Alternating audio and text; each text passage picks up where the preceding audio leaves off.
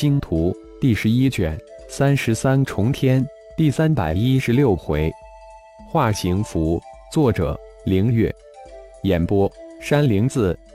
五千人对于现在的钟灵来说，十数息就能摄入造化小世界之中。顶天要做就是一个吩咐钟灵的念头罢了。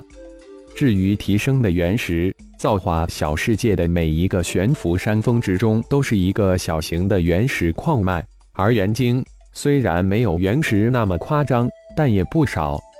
魂珠摄入了九万多九头魔渊，那可是魂珠之源泉，也是顶天放养在造化小世界中的历练魔兽。更何况钟灵前前后后摄入的九级九头魔渊，加起来数量绝对是一个巨大的数。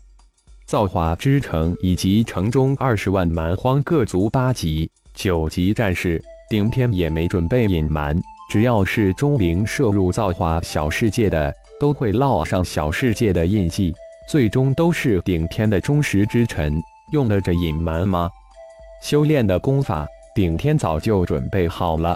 在造化之城中，有一座称之为五典的大殿，大殿四面墙壁上刻上了数百种无需功法就能修炼的拳法、身法、腿法、掌法、刀法、剑法、棍法、枪法，历练之所。顶天也早就准备好了，除了摄入的数量巨大的九级九头魔渊，更有数量同样不少的各种陆地九级凶兽。当然，在造化小世界之中，顶天还专门设置了由三个祭坛控制的七八九级的能量受潮区，这可是钟灵吞噬天神山脉那个空间中的祭坛而形成的。顶天逐渐的将这个造化小世界向着门人弟子历练空间的方向发展。现在对蛮荒各种族低级战士历练只是一个尝试，也是为星光盟进入蛮荒世界打基础。一千神级高手虽然都亲身经历了一次进入大祭祀神秘空间的神奇之旅。但再次亲眼看到那银色漩涡将五千九级战士射入之时，还是心神俱震，感叹于大祭司的神通，灵魂之中对大祭司顶天的敬畏也越发的加深重起来。大祭司真是好手段，好神通！五位太长老都一脸震惊的喃喃自语，顶天也越发的高深莫测起来。好了，相信几个月后。我们九决战团会再增几千半神级高手，战力将会直线攀升。清了清嗓子，顶天无比满意的说道：“终于九决战团进入掌握之中。大祭司，我们十个战队也该出发了吧？您有什么计划安排，敬请吩咐。”顶光芒双眼放光，一脸的兴奋之色。没有了九级战士的拖累。魂珠自然是滚滚而来，想想就让人兴奋激动。五位太长老是单独行动，还是加入十个战队？顶天目光一转，问道：“我们五个加入他们可能会影响他们，我们几个还是组成第十一个战队吧。”大祭司，您是？安卓等五位太长老彼此用眼神交流了一下，雷鸣太长老开口应道。又征询了一下大祭司顶天自身的安排，五位太长老组成一个战队也好。最后，我建议十一个神级战队最好分散开来，暗中呼应就行了。每个月碰头一次。至于我刚刚领悟符玉，我想闭关一次，看能不能将符玉更进一步，将符玉化为无形，这样对付起魔族来威力就更大了。好，那我们就出发了。大祭司，五位太长老，各位兄弟，保重！十一个神级战队彼此道了一声保重，化为一千多道盾光破空而去。钟灵，这里是乙了，我需要修炼一段时间，你去吧。顺便将顶盟二个战队摄入造化小世界，记住，顶战除外。还有。进入造化小世界的蛮荒战士，只有达到半神级才算历练完成。如果我没有及时出现，满百人组为一战队将他们送出。看着浮现在眼前拳头大小的中子星，顶天吩咐道：“好，记下了。主人还有其他吩咐吗？”钟灵的声音从拳头大小的球体中传出：“你就跟在我的化身身边吧，这样也好照应龙飞他们，以免发生意外。还有，多摄入一些八九级的蛮荒凶兽，毕竟……”造化小世界之中历练的蛮荒战士达到几十万人之巨。造化小世界之中的那些有着元晶矿脉及复原石矿脉的悬浮山峰，要设置禁制保护起来。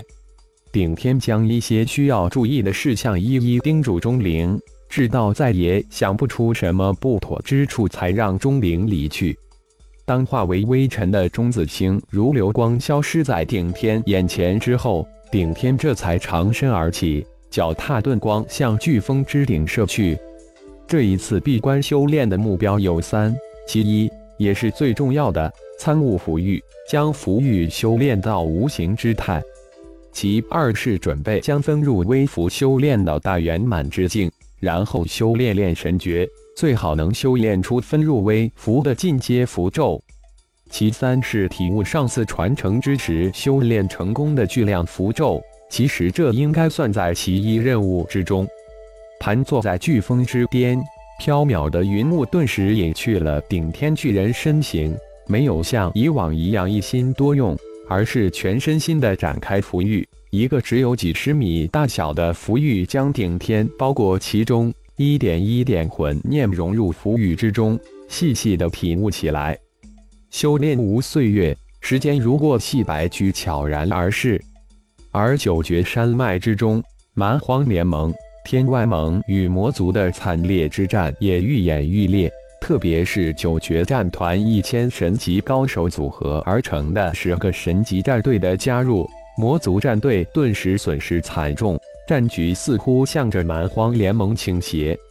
魔族必杀的黑名单之中，除了轩辕战团。轮回战团、七六战团、龙星战团，十个战团之外，又迅速的增加了十个神秘战团。几百万高手在九绝山脉广阔的天地之中展开了生死之斗。经过几个月的战斗，似乎魔族大军、蛮荒联盟双方都发现乙方无法在短时间内将对方消灭，双方的战力始终处于一种微妙的平衡之中。战争慢慢的陷入了焦灼之中，双方投入几百万高手，在经过前面几个月的激烈惨烈战斗，数量骤减之后，接下来的战斗，双方陨落的高手也以一种比较稳定的数量慢慢减少。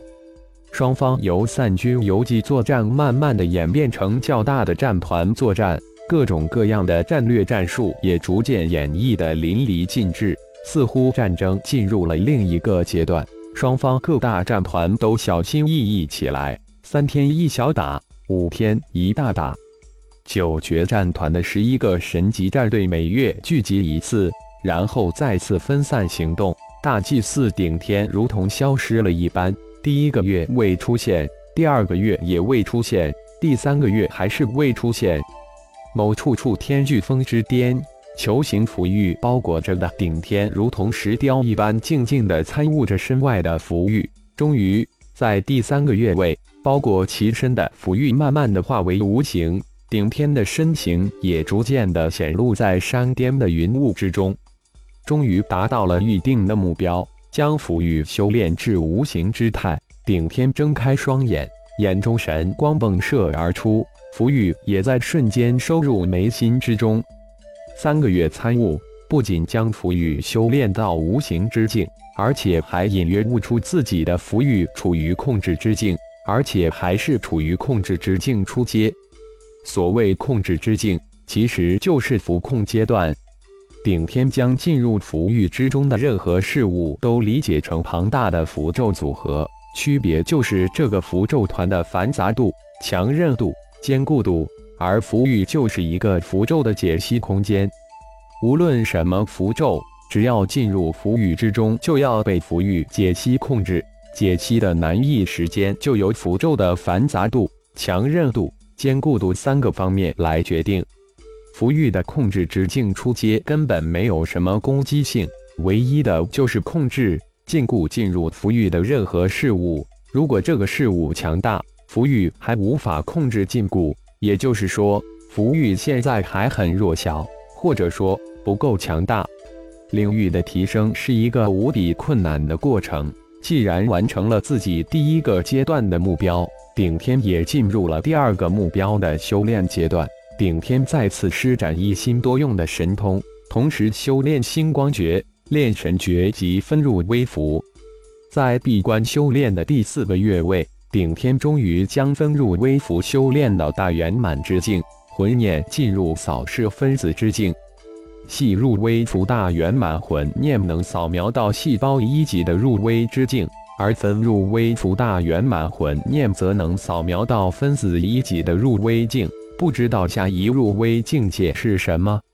细胞、分子、原子，不会是原子之境吧？顶天猜测着。魂念进入分子之境后，符文分析空间的功能将大大提升，顶天又能识别更多的符文了，这让顶天十分的兴奋。好不容易平息了自己激动的心情，顶天再次进入修炼符咒之中。灵魂空间之中，那旋转的螺旋星云产生巨大的吸力，一个又一个的将灵魂空间深处的符咒团吸射过来，一个又一个的符咒被顶天修炼成功。化形符，突然一个让顶天惊喜的符咒涌上心头。感谢朋友们的收听，更多精彩章节，请听下回分解。